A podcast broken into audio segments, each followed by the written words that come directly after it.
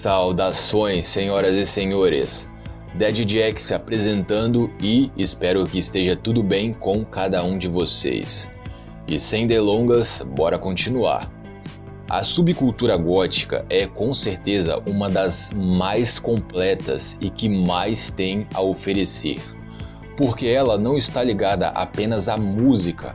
Você pode encontrar obras góticas em todas as sete formas de artes clássicas: a música, o teatro, as pinturas, as esculturas, a arquitetura, a literatura e o cinema. Por isso, o goticismo tem um potencial muito forte, muito grande.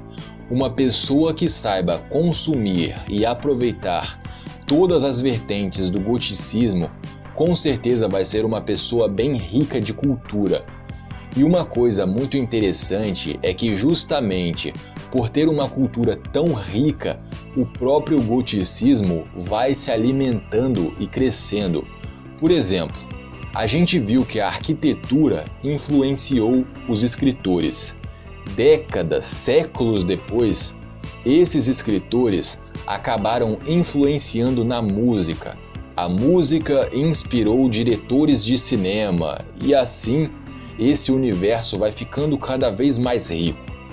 Enfim, nessa segunda parte do vídeo a gente vai falar justamente disso já sabemos como a subcultura gótica surgiu e agora vamos descobrir como ela se consolidou.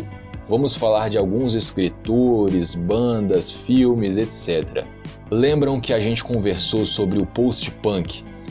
Nada mais justo do que começarmos por lá então.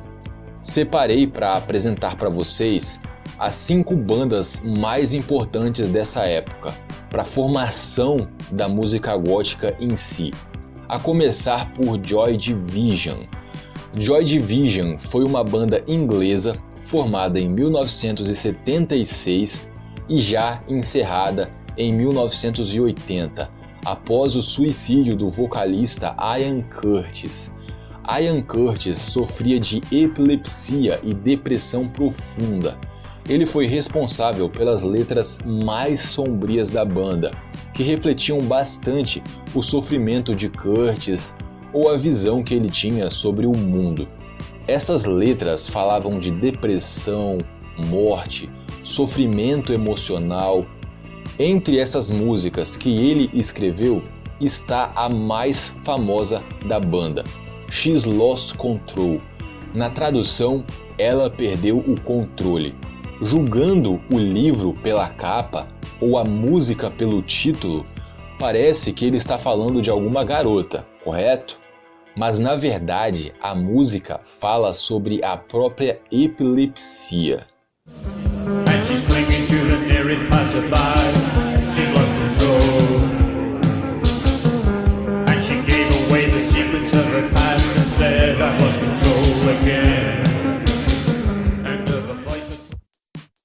Agora vamos falar de Bauhaus. Bauhaus surgiu em 1978. A voz grave de Peter Murphy foi algo que marcou bastante e serviria de molde ou exemplo para outras bandas que viriam do gênero. A música mais famosa de Bauhaus é Bela Lugosi's Dead. Essa música é praticamente um hino gótico. White on white, translucent capes Back on the rack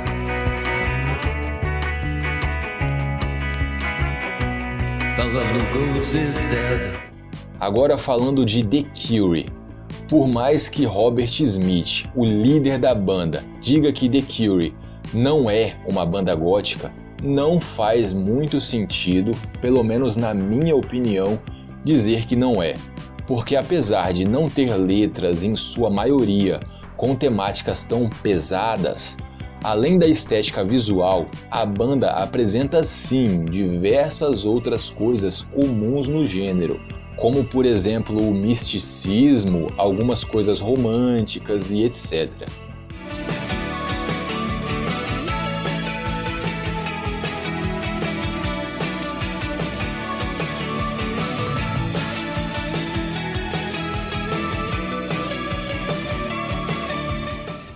Susie and the Banshees, talvez a banda mais ligada e influenciada pelos Sex Pistols. Essa banda é carregada até a tampa de muito misticismo e simbologias. O próprio nome da banda em si é um exemplo disso. O nome foi inspirado no filme Cry of the Banshee, ou O Uivo da Bruxa, aqui no Brasil. Um filme que foi inspirado num conto de Edgar Allan Poe, um dos mestres da literatura do terror. Lembram que eu falei que uma coisa vai influenciando a outra? Pois é, olhem aí um exemplo.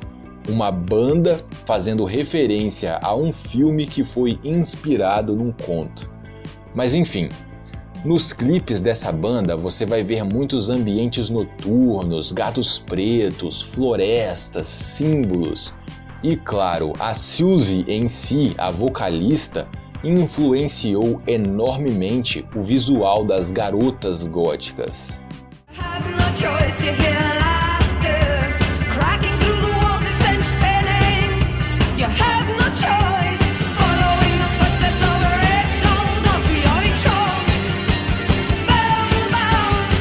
E nossa última banda do post-punk aqui nessa lista é The Sisters of Mercy, formada em 1980. Essa é outra banda incrível que, com apenas três álbuns lançados, conseguiu se consolidar como uma das mais importantes e influentes para o gênero. Além da voz bem mórbida do vocalista, a banda nos apresenta bastante psicodelia nas músicas. E na estética, além das roupas escuras, a banda sempre usava correntes e máquinas nos clipes, ambientados em áreas urbanas, algo que no futuro seria usado de influência na música industrial. Quem aí já gosta desse tipo de música sabe do que eu tô falando.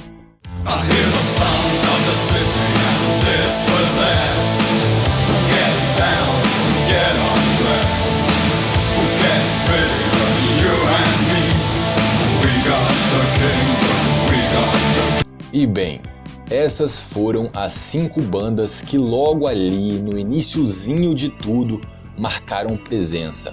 Essas são as bandas da raiz da música gótica, digamos assim. Enfim, uma coisa que eu acho muito interessante e importante é que não apenas a música, mas a subcultura gótica inteira não só evolui com o tempo, como também atualiza seus conceitos e os temas abordados de acordo com que a sociedade vai mudando e evoluindo também. Com esse fato, teremos sempre bons artistas na ativa. Essas bandas que nós acabamos de ver foram as primeiras, mas depois disso a música gótica trilhou vários caminhos diferentes. Infelizmente e obviamente, eu não posso falar de todos os artistas importantes e de todos os subgêneros que surgiram dentro da música gótica, senão o vídeo ficaria muito longo e chato para quem está aqui só para conhecer a subcultura. Mas eu separei três exemplos só para a gente ver como a música gótica se derivou, se evoluiu de várias formas. O primeiro exemplo é Type O Negative. É até uma honra para mim estar tendo oportunidade de falar desses caras aqui no canal. Quem me conhece sabe o quanto eu gosto da música deles. Enfim, Type O Negative, resumidamente, é metal gótico. Mas mais do que isso, Type O Negative foi uma banda genuína em sua sonoridade que até hoje é única. Eu, pelo menos, nunca ouvi nada parecido. E além disso, as letras também são muito bem feitas, bem escritas, às vezes enigmáticas, às vezes com mais de um sentido. Essas letras não trazem apenas todos os elementos comuns dentro do goticismo, como misticismo, romantismo, morbidez, tragédia e solidão, como também são carregadas de muito erotismo, o que é bem apreciado pelos fãs.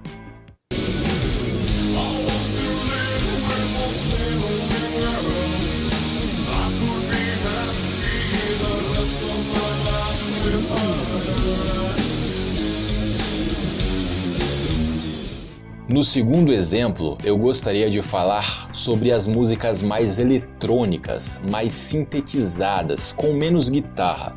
Algumas chegam até a serem mais dançantes. Para dar o exemplo, eu poderia pegar algo de alguma banda bem conhecida, mas eu decidi fazer o contrário.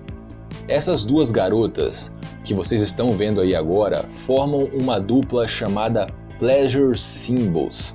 Elas são bem novatas, têm pouquíssimas músicas, mas todas essas poucas músicas são incríveis.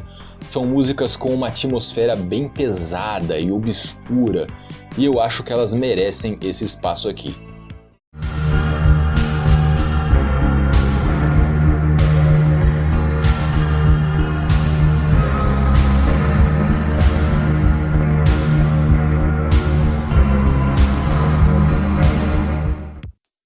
E para fechar com chave de ouro essa nossa lista de artistas da música, eu escolhi Lebanon Hanover. Eu acho que essa dupla representa de forma impecável toda a evolução que a música gótica teve através do tempo.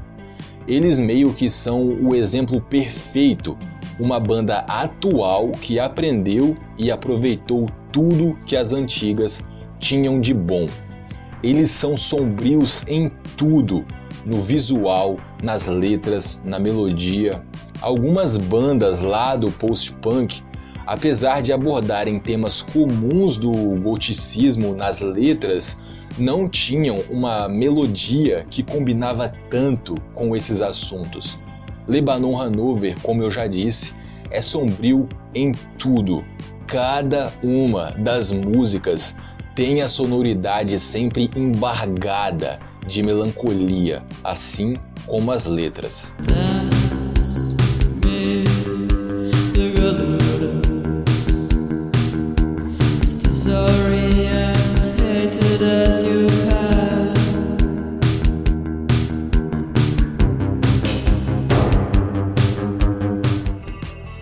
Fechamos o nosso arco sobre música então. E eu sei que diversos outros grupos mereciam aparecer nessa lista. She Passed Away, Clan of Zymox, Fields of Nephilim, mas enfim, já expliquei para vocês. E bom, agora vamos falar um pouco sobre cinema gótico e literatura gótica. Depois da música se consolidar, as pessoas com esse tipo de gosto começaram a se juntar e a partir disso foi bem natural que compartilhassem não apenas suas bandas preferidas, mas livros e filmes também. A primeira coisa que eu preciso deixar claro é que existe na música o gênero gótico, mas gótico não é um gênero de filmes ou livros. Então, quando eu falo cinema gótico ou literatura gótica, eu estou me referindo a obras que podem ser de terror, romance, suspense e etc., que tem uma atmosfera gótica, digamos assim. Obras que são abraçadas, apreciadas pelas pessoas da subcultura. Lembram lá das obras do romantismo, ambientadas em cenários noturnos, carregadas de mistérios, divagações sobre vida e morte e tal? Então, os mesmos elementos que eu já citei várias e várias vezes aqui é basicamente isso. Bem, assim como na música, existe uma infinidade de filmes e livros que eu poderia citar aqui e escolhi alguns apenas para servir de exemplo. Vou começar por Nosferatu de 1922. Já até perdi as contas de quantas vezes esse cara já apareceu aqui no canal. Tem vídeo inclusive falando apenas dele. Enfim, Nosferatu, além de ser um filme com elementos góticos no enredo, na ambientação, nos personagens, ele é um filme que faz parte do expressionismo alemão, outro movimento artístico que influenciou bastante a cultura gótica. Porque, resumindo de forma bem rápida, o expressionismo alemão, além de ter em si uma estética gótica, tinha vários raciocínios e filosofias que foram adotados pela subcultura. Por exemplo, a questão da introspectividade, ou seja, a perspectiva ao olhar para dentro de si mesmo, entender o próprio eu. Enfim, poderia citar muitos outros filmes aqui. A adaptação de Drácula de Bram Stoker, a família Adams, apesar de ter uma pegada de humor, fez bastante sucesso entre a galera Gucci do, do século passado também. Os antigos filmes de Tim Burton. Tim Burton, inclusive, infelizmente teve uma queda bruta na qualidade das suas obras, mas eu acho que ele merece respeito de qualquer forma pelos trabalhos antigos. Eduardo Mãos de Tesoura, por exemplo, é um ótimo filme que merece ser citado aqui na nossa lista. Também tem os filmes de Bela Lugosi, claro, lembram da música do Bauhaus, Bela Lugosi's Dead? Pois é, é uma música sobre esse cara. Bela Lugosi foi um ator muito importante para o cinema de terror. Esse cara deve ter feito no mínimo, no mínimo, uns 50 filmes. Ele foi múmia, monstro, feiticeiro e por aí vai mas ficou eternizado mesmo por causa do seu clássico Drácula. E claro, antes que eu me esqueça, entrevista com o vampiro. Filme que mostra a transformação e a vida de um vampiro através dos séculos, baseado nas crônicas vampirescas de Anne Rice. E eu já vou aproveitar esse gancho para pularmos para a literatura gótica. As crônicas vampirescas são um conjunto de livros que narram a história de alguns vampiros. E sem sombra de dúvidas, esses são os livros mais respeitados sobre vampiros.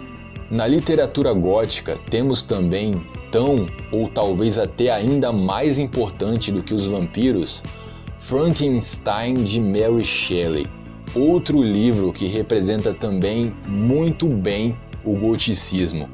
Ambientação macabra, um enredo mais macabro ainda sobre um cientista querendo brincar de ser Deus, e no meio de um ótimo cenário e um ótimo enredo, vários questionamentos sobre a vida e a morte.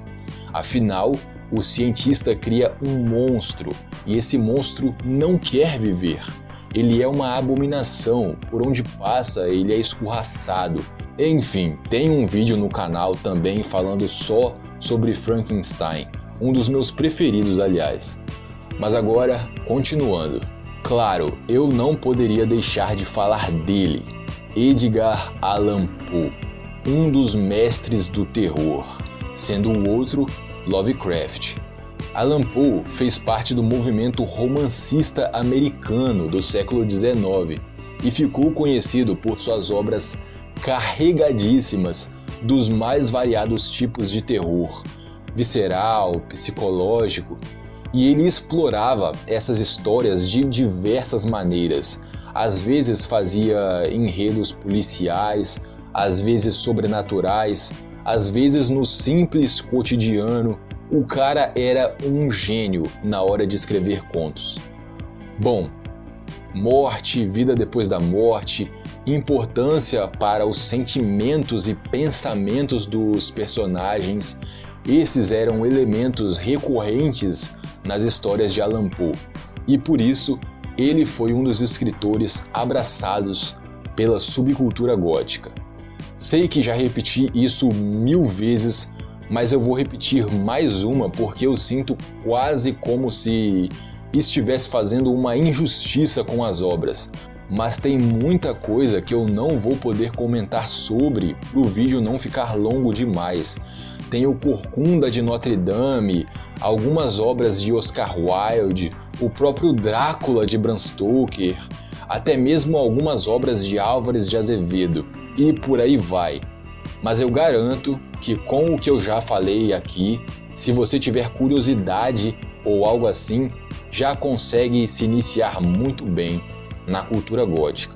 E só para finalizar, eu queria falar de alguns jogos, jogos, games mesmo, novas artes. Afinal, o goticismo já se espalhou até mesmo para além das artes clássicas. e eu acho que algumas coisas merecem pelo menos ser citadas aqui. Como por exemplo o famosíssimo Castlevania Symphony of the Night, com ambientação e construção de personagens bem góticos, mas o destaque mesmo vai para as lindas sinfonias presentes no jogo. Temos Vampire, um RPG de mesa que acabou também se tornando um jogo eletrônico, onde você toma as ações e decisões vivendo na pele de um vampiro mesmo. Acho que pra galera que curte aí RPG de mesa, Vampire não tem nem como não conhecer. E temos Dark Souls. Disso aqui eu sou muito fã. Mais uma vez, quem me conhece sabe que se deixar eu passo o dia inteiro falando de Dark Souls. Não vou nem entrar em termos técnicos de por que eu gosto do jogo. O importante aqui é dizer que Dark Souls tem um enredo mais bem trabalhado que eu já vi na minha vida. Já li alguns livros, já li muitos contos, assisti muitos filmes e séries, etc, etc. Aprecio muita coisa, mas nada supera a profundidade da história de Dark Souls. Além disso, também tem toda a ambientação, as músicas, os personagens, tudo, tudo, tudo. Até a arquitetura do jogo, adivinhem, é gótica. O jogo é lindo. Bom, encerramos aqui essa parte do vídeo e na última parte nós iremos falar um pouco sobre a estética gótica, simbologia, religião e encerrar com o mais importante de tudo, as filosofias, os pensamentos. Afinal, o que leva alguém a se interessar por coisas mórbidas? É isso. Espero ver vocês na última parte. Valeu. Fui.